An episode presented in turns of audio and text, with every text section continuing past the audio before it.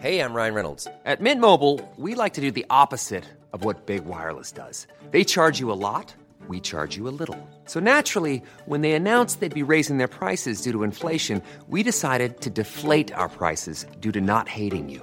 That's right. We're cutting the price of Mint Unlimited from $30 a month to just $15 a month. Give it a try at mintmobile.com slash switch. $45 upfront for three months plus taxes and fees. Promo rate for new customers for limited time. Unlimited more than 40 gigabytes per month. Slows. Full terms at mintmobile.com. Et place à l'interview politique de Florian Tardif. Vous recevez ce matin Nicolas Dupont-Aignan, le président de Debout la France. Bonjour Nicolas Dupont-Aignan, vous êtes député de l'Essonne et président de Debout la France. Votre téléphone n'a pas sonné? Ah, heureusement. Bonjour. Ce n'est pas, un, pas un scoop. On ne peut pas dire que, que vous êtes proche du, du, président de la République. Ce remaniement, euh, on en parle. Vous en pensez quoi? Pour que rien ne change, il ne faut rien changer? Exactement. Un non-événement. Tout ça pour ça. Faire attendre toute la France pour euh, ce jeu de chaise musicale qui est pathétique. Si je retiens une chose quand même, c'est le rétrécissement du gouvernement autour des copains, une petite bande. Quand on voit le ministre de la Santé, euh, sa femme est directrice euh, de l'assurance maladie, euh, elle avait géré le Covid, elle était chez McKinsey avant, euh, son père à elle est député, rapporteur du budget, son frère est député. Enfin, il y a un entre-soi. C'est la République des copains? D'une petite bande hum. de technos qui obéissent à des intérêts. Et c'est ça le drame. C'est pas, moi, je vais pas tomber dans la critique des personnes. Ce qui me désespère, et je pense qu'il désespère les Français, c'est qu'on a l'impression que face à un chaos, parce qu'il y a quand même eu une guérilla urbaine pendant plusieurs jours, euh, il y a un déficit commercial abyssal, il y a un déficit budgétaire abyssal, euh, il y a une guerre en Ukraine. On a l'impression qu'en fait Emmanuel Macron a disparu, qu'il joue avec des gens, ses proches, il joue avec eux, en fait, mm -hmm. et que les mesures, les solutions qu'attendent les Français, euh, sur l'électricité, le prix de l'électricité, on, on, en parlera, parlera parce que j'ai pris une initiative là-dessus, mm. mais euh, sur d'autres domaines, la sécurité, l'immigration, euh, l'école de la République, sur tous ces points, bah rien. Mais il est très attendu. Il y a énormément d'attentes de la part des Français sur, sur ces différents sujets que, que vous avez égrenés à l'instant. Et pourtant, le président de la République va prendre la parole à 11h. On avait annoncé une expression euh, de, du, du chef de l'État peut-être dans, dans, dans, un grand journal télévisé ou euh, dans la presse écrite euh, nationale ou régionale. Finalement, il prend la parole en préambule du Conseil des ministres. Là encore, un événement? Non, c'est plus grave que cela, je crois. Mmh. C'est qu'en fait, il n'a plus rien à dire aux Français, puisqu'il euh, ne s'exprime plus devant les Français. Il, il, ne donne pas de cap à la nation. Vous savez, euh, tout le monde sait que je suis dans l'opposition, un des opposants les plus acharnés. Mais vous pouvez être un opposant et reconnaître que la politique menée, il y a un cap, une vision qui n'est pas la mienne, mais qu'elle existe. Non, le pays est à la dérive. Et c'est ça qui est effrayant. Euh, on a connu quand même les plus grandes émeutes depuis la guerre. Seconde qui appellent, oui, qui appellent des mesures, et on les connaît ces mesures, euh, sur la sécurité, sur l'immigration, sur l'école, euh, sur la désespérance sociale. Il, il y a des choses à faire. Mais c'est quoi C'est un manque de courage politique? Non, je pense qu'il est perdu. Je pense qu'en fait, il ne connaît pas le pays, il l'a jamais connu. Ça a été euh, un président de communication, la communication, et qu'à un moment, vous ne pouvez pas éternellement communiquer. Il y a un moment, le rôle d'un président de la République, c'est quand même de fixer un horizon, un cap, d'agir et de régler les problèmes des Français. Or là, le seul horizon, s'il y a un horizon, faut être honnête, j'en oubliais un, c'est la soumission à l'Union européenne. C'est-à-dire qu'en fait, il n'est pas président de la République. Il est gouverneur de Madame van der Leyen. Il obéit à Bruxelles. Et il liquide la France. Ça, c'est ce qu'il est en train de faire. Par manque de mesures précises. Et encore une fois, j'ai toujours proposé des solutions à chaque critique. J'ai proposé 20 mesures au lendemain des émeutes, très précises, euh, qui pourraient rassembler les Français. Si on faisait des référendums, je pense qu'elles seraient approuvées à 80%. Sur quelle question? Sur, par exemple, la sécurité, euh, construire des places de prison plus rapidement, utiliser les casernes désaffectées, euh, recruter 10 000 assistants juridiques pour aider les procédures judiciaires dans les commissariats, puisqu'il y a des dizaines de milliers d'affaires bloquées de plaintes classées sans suite, il faut débloquer la chaîne judiciaire. Euh, sur l'immigration, rétablir les frontières nationales, expulser les délinquants étrangers. Euh, sur l'école, rétablir des cours d'instruction civique, mieux payer nos enseignants. Euh, sur les économies, les gaspillages, j'ai écrit un livre où va le pognon? Il y a 40 milliards d'économies à faire. Là, demain matin, Qu'est-ce qu'on fait? Redéployer l'argent. Enfin, il y, a tellement de choses à faire dans notre pays. Euh, qu'on soit de droite ou de euh, gauche, c'est pas un problème de droite et de gauche. C'est que les Français voient euh, mhm. un homme perdu à la tête de l'État, parce qu'en fait, je crois que le jeu de communication qui a distrait les Français pendant un moment ne les amuse plus du tout, parce qu'ils ont compris que c'était faux ça se fracasse sur la réalité. Pour revenir au, remaniement sur l'école, vous l'évoquiez euh, à l'instant, euh, ce sujet euh, important. Ô combien Papendiaï, Gabriel Attal, vous en bah, pensez quoi C'est une bonne nouvelle d'ailleurs, Papendiaï s'en aille, mais c'était la, trouvaille d'Emmanuel Macron au bout d'un an. Maintenant, pour quelle politique? Si c'est pour mener la même politique. Ça va filer droit, on nous dit dans son entourage. Oui, ben voilà, voilà. Non mais c'est tragique, ça va filer droit. Mais ils prennent les Français pour des imbéciles. Qu'est-ce qu'attendent les Français? Est-ce que l'autorité des professeurs va être confortée? Est-ce qu'il va y avoir plus de cours de français? Est-ce que même il va y avoir un professeur dans chaque classe à la rentrée? Est-ce qu'on va relever le niveau des enseignants dans les recrutements? Voilà, ça ce sont les questions importantes pour la France. Vous auriez fait mieux qu'Emmanuel ah, Macron ah dans le bah, contexte euh, actuel, la guerre en Ukraine, l'inflation? euh, Oui, et il n'y a pas que moi qui aurait fait mieux. Parce que le problème de fond, je vous le dis, c'est qu'il n'y a pas une politique. Où est l'intérêt de la France? Je vais vous donner un exemple. Prix l'électricité on en parle. Je veux en parler parce que c'est. Vous avez écrit une lettre ouverte pour sortir notamment du marché européen. Oui, parce que je lis dans la presse, dans les mhm. médias, que le prix augmente et personne ne dit pourquoi. Parce qu'on a indexé le prix français sur le prix européen, qui lui-même est indexé sur le gaz en Allemagne. Or, nous, on produit l'électricité nucléaire française à 42 euros le mégawatt. Et aux Français, on leur vend à 100, 200, et le marché libre est entre 90 et 200, et il a été à 500. Et qui fait du profit? Les opérateurs privés. Ils achètent à EDF à 42 euros, ils revendent aux consommateurs. Et qui paye? Le consommateur, l'artisan et l'État qui fait un bouclier tarifaire. On est dans un monde de fous. Et tout ça pourquoi?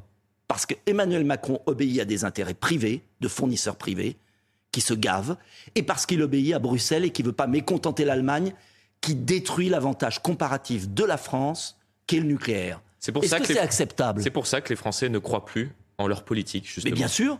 Mais je vais vous donner autre chose. Hum. Pourquoi sur ce tarif de l'électricité Parce qu'on va dire oui, Dupont-Aignan, il veut sortir de l'Europe, euh, c'est impossible. Eh ben, c'est curieux. L'Espagne et le Portugal l'ont fait. Est-ce que l'Espagne et le Portugal sont sortis de l'Europe? Après, c'est peut-être moins complexe. La France est au milieu justement de l'Espagne, du Portugal, de l'Italie, de l'Allemagne. C'est simple. Euh, L'Espagne et le Portugal ont dit il n'y a aucune raison qu'on paye mm. l'électricité tellement plus cher alors qu'on la produit pas cher. La France produit pas cher son électricité et est obligée de la vendre très cher. Et qui s'engraisse Des opérateurs privés et qui paye l'État, c'est-à-dire le contribuable. C'est aussi de mauvais choix politiques. On a sous-investi euh, dans notre parc nucléaire. Oui, mais pas seulement. Là, le parc nucléaire a été remis en état. Il faut réinvestir. Euh, il y aura pour, une augmentation. Pour le coup, vous saluez cette décision euh, prise, ce revirement, on peut parler de virage politique de la part d'Emmanuel Macron J'ai critiqué quand il a fermé Fessenheim. J'approuve quand il décide de nouvelles centrales. Mais je n'approuve pas quand, par exemple, il suffirait d'une signature au bas d'une lettre à Bruxelles pour faire comme l'Espagne et le Portugal et alléger la charge des Français, alléger la charge du budget et rendre de la compétitivité à nos entreprises, à nos PME. Je rappelle qu'on est au record de défaillance d'entreprises, là. Mmh. Donc, moi, ce que j'attends, et, et, je crois que les Français, d'une manière générale, c'est des actes. C'est pas des slogans de communication inventés par McKinsey ou n'importe quel communicant, euh, j'allais dire un gros mot. Voilà la réalité. Mais quand est-ce qu'on va agir? Et pourquoi on n'agit pas? Parce qu'il y a des gros intérêts derrière. À Bruxelles, des entreprises, mmh. à Bruxelles, les super profits de certains, l'industrie pharmaceutique. Monsieur Aurélien Rousseau, qui a quand même le nouveau ministre de la Santé, quand même. Il a été responsable de l'ARS d'Île-de-France en pleine crise Covid. Tout à fait. Des milliers de morts. Euh, et il est promu ministre de la Santé. Il était directeur de cabinet de Madame Borne. Et il y a un mois, je crois qu'il a fait un tweet en disant qu'il en avait marre, qu'il voulait s'en aller. Ça faisait plusieurs mois qu'il voulait s'en aller. Oui. Mais alors pour Ça ne se passait pas bien euh, entre deux. Et alors il va être ministre de Madame Borne. Non, mais Incohérence au sommet On est chez les fous, excusez-moi. Si un, chef de PME, hmm. ceux qui me regardent, qui sont patrons de PME, s'ils géraient leur PME comme est géré le gouvernement, mais elle aurait fait faillite depuis longtemps. Donc le problème de fond, c'est quand est-ce qu'on remet de l'ordre? Quand est-ce qu'on a un cap? Et moi, je vais vous dire, je ne, je ne vois pas, sincèrement, comment ça peut durer quatre ans. Et j'aimerais que l'opposition aussi se réveille et s'unisse. Parce que je trouve que dans l'opposition... Pour faire tomber le gouvernement Oui, parce que je pense que dans l'opposition, euh, et je suis un peu minoritaire là-dessus, il faut être Mhm. honnête, il y a trop de résignation et l'opposition est un peu endormie, c'est-à-dire qu'elle considère qu'on va attendre 4 ans. Mais dans quel état va être le pays dans 4 ans? Or, il y a des dispositions. Jean-Louis Debray, tiens, Mhm. euh, ancien président du Conseil constitutionnel, a déclaré récemment que pour Emmanuel Macron, la seule solution, c'était l'arbitrage du peuple. On ne peut pas continuer à gouverner sans légitimité populaire, contre le peuple. Donc référendum ou dissolution? Bah, Il y a dissolution, référendum, destitution.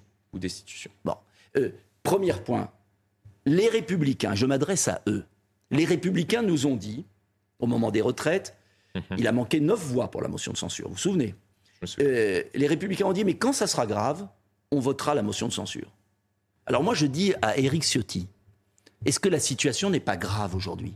Donc à la rentrée, votez la motion de censure. On fait de nouvelles élections législatives et je peux vous dire que si on s'unit tous, Mhm. des républicains au Rassemblement national, de reconquête à debout la France, il y a une majorité pour redresser la France. Et on n'attend pas quatre ans. On n'a pas le droit de laisser les Français quatre ans euh, subir ça. Le problème des politiques, c'est peut-être de ne pas être en capacité de voir euh, ce qui se passe dans le pays, d'être confronté au réel. Vous avez euh, notamment évoqué le cas d'Emmanuel Macron qui ne connaît pas euh, très bien le, pays. On parle de Nice depuis plusieurs jours, de ce qui se passe à Cavaillon. Chaque jour ou presque, nous avons un, nouvel exemple de ce qui se passe concrètement dans, dans nos quartiers pour les habitants de ces quartiers, à savoir que ce sont les dealers qui dirigent dans certains quartiers en France. Oui, mais je le dis depuis dix ans.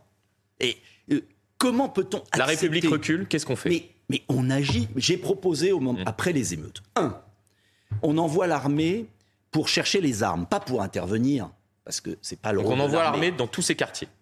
quartier après quartier, pas pour rétablir l'ordre, attention, pour fouiller et récupérer toutes les armes. Ensuite, on durcit les peines contre les trafiquants de drogue. On change le fonctionnement judiciaire. C'est pourquoi je parlais du recrutement. Il y a suffisamment d'étudiants de droit qui n'ont pas de boulot, qui pourraient aider les policiers dans les commissariats pour avoir des procédures judiciaires fortes. Euh, on revoit le code de procédure pénale. On se donne les moyens. Mais ça ne se fera pas. Alors, soyons francs. Si je vous disais aujourd'hui qu'on arrive au pouvoir et qu'en huit jours, euh, on a démantelé le trafic de drogue, ce ne serait pas vrai.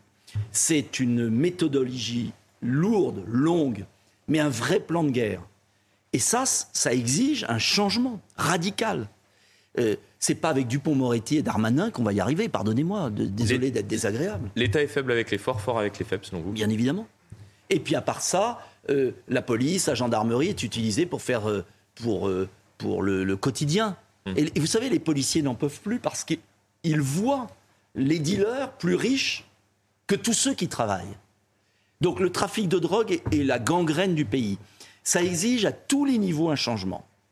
Mais il ne faut pas avoir garde des sceaux un ancien avocat de- des trafiquants. Excusez-moi. Bon, je parlais d'État faible avec les forts, fort avec les faibles. Il y a pas tout le temps. Il y a eu un exemple hier avec cet Algérien de 23 ans qui devait se marier avec euh, une Française de 29 ans. Euh, le mariage n'a pas été officialisé par Robert Ménard, le maire de Béziers. Cet Algérien a été euh, interpellé, placé en CRA, expulsé. On y arrive. Ben, ça prouve que quand il y a la volonté, on y arrive. Mais qui est-ce qui est intervenu? C'est Robert Ménard, c'est pas le préfet. C'est et donc cela veut dire quoi? Cela veut dire que contrairement à ce qu'on fait croire aux Français, Hmm. parce que je crois qu'il y a beaucoup de résignation dans le pays parce que les gouvernants disent c'est pas possible. Mais contrairement à ce qu'on fait croire aux Français, il y a quantité de dispositions législatives qui sont pas appliquées. On a voté des dizaines de lois qui sont dans les Et le placards. préfet, il dit j'applique la loi. hein. Eh ben alors, Tout simplement la loi. Eh ben oui. Ouais. Mais alors pourquoi il a fallu que Robert Ménard refuse de marier Ça. Bon. Donc cela veut dire quoi? Cela veut dire que il y a un problème de moyens parfois, il y a un problème de dispositions législatives rarement, il y a un problème de volonté politique. Et c'est pourquoi on ne peut pas attendre quatre ans. Euh, c'est pourquoi l'opposition aussi a une responsabilité dans l'état du pays. Je pense que l'opposition, moi j'aimerais qu'il y ait des états généraux de l'opposition là euh, cet été. Je, je ne comprends toujours pas pourquoi Marine Le Pen, Éric Zemmour, Éric Ciotti, moi-même, on est dans des couloirs État généraux de la droite, donc. au-delà de la droite. Le mot droite euh, est réducteur parce que vous avez des millions de Français qui ne se reconnaissaient pas dans la droite, qui n'en peuvent plus d'Emmanuel Macron et qui veulent l'ordre juste. Et donc, je dis aux responsables politiques, mais je ne peux pas les forcer, arrêtez vos petits jeux. Pourquoi vous vous réunissez? Pas... Vous croyez que dans vous 4 êtes ans... entendu Bah pas pour l'instant. Donc j'espère que l'été va les faire réfléchir. Et j'espère surtout, parce que moi j'entends la base, la base nous dit, mais pourquoi vous n'êtes pas capable de vous unir pour, par exemple, présenter des candidats aux législatives les mêmes partout? C'est ça que comprennent pas les Français, je crois. Eh bien oui, ben ils ont raison. Donc moi je demande aux Français de pousser à la base pour que les responsables politiques de l'opposition se réveillent et ne laissent pas de répit à Emmanuel Macron et qu'il y ait une censure votée à la rentrée parce qu'on sait bien que ce gouvernement ne fera rien. Une petite toute dernière euh, question euh, pour vous. Vous avez annoncé euh, qu'il y aura une liste de la France aux européennes, d'accord, mais avec qui? Ah ben on verra. Quelle tête de liste S'il y a une entente possible avec d'autres, j'en serais ravi. Donc il y aura une liste de la France, je mais potentiellement si aujourd'hui une liste, mais vous savez, je ne vais pas prêcher vous l'unité. pouvez vous rallier à, à une autre liste, pas me rallier, faire une liste globale, unie, liste commune. commune, pour envoyer un signal à l'opinion. Je ne vais pas vous tenir un propos d'union sur ce plateau Mmh. Et vous dire je veux ma liste, ma liste, ma liste. J'en ai rien à faire. Ce que je veux, c'est que forcer les responsables politiques de notre pays à changer d'attitude et à comprendre que 4 ans, c'est pas possible. Moi, j'ai pas envie de retrouver en 2027 mon pays en lambeaux et me dire j'ai pas fait ce que je devais faire pour euh, tendre la main à mes partenaires. Merci beaucoup Nicolas Voilà. Dupont-Aignan. Merci, Merci d'avoir été euh, notre invité ce matin. Anthony Favali, c'est à vous.